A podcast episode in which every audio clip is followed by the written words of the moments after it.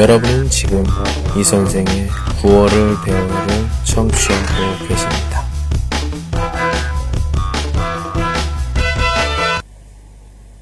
살면서 놓치고 싶지 않은 사람. 세상을 살아가면서 놓치고 싶지 않은 사람이 있습니다.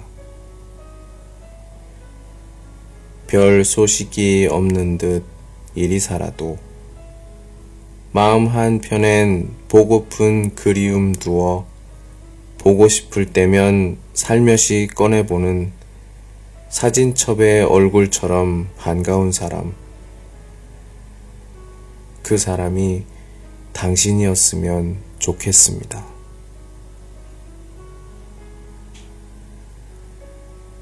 한참 동안 뜸하여 그립다 싶으면 잘 지내느냐고 이메일이라도 띄워 안부라도 물어보고 싶어지는 풋풋한 기억 속에 있는 사람.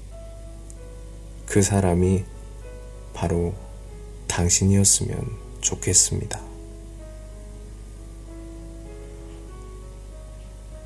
살면서 왠지 붙잡고 싶은 사람이 있습니다.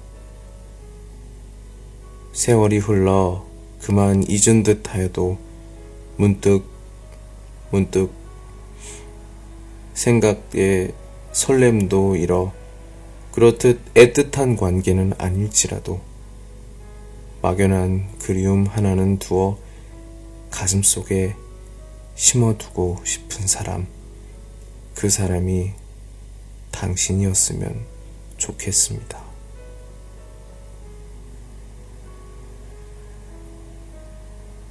어쩌다 소식이 궁금해지면 잘 있는 거냐고, 잘 사는 거냐고, 휴대폰 속에 젖은 목소리라도 살포시 듣고 싶어지는 사람. 그 사람이 정말 당신이었으면 좋겠습니다.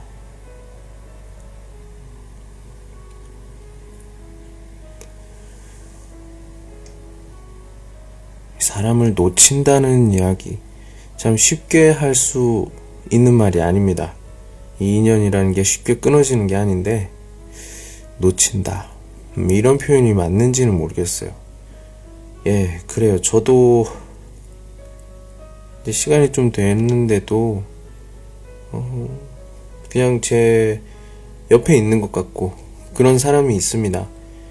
예, 뭐 이걸 들을지는 모르겠는데 뭐 듣고 알아들었으면 더 좋고요.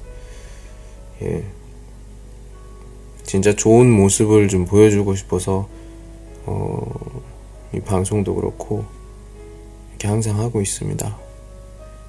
나중에 이걸 알아듣거나 할 수 있으면 정말 좋겠어요.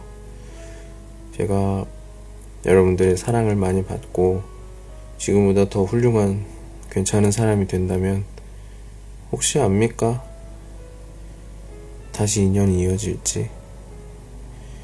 사람은 항상 희망을 가지고 사는 것 같아요. 그래서 우리가 그 보이지 않는 희망 그리고 꿈 이런 것 때문에 우리가 하루하루 어, 살아갈 수 있는 원동력이 되지 않을까 싶습니다. 예, 오늘은 이제清明제도 지나고 이제 월요일이죠. 이제 모두 출근하시고 그래야 돼요. 예, 다시 또 마음을 다잡고 열심히 평소처럼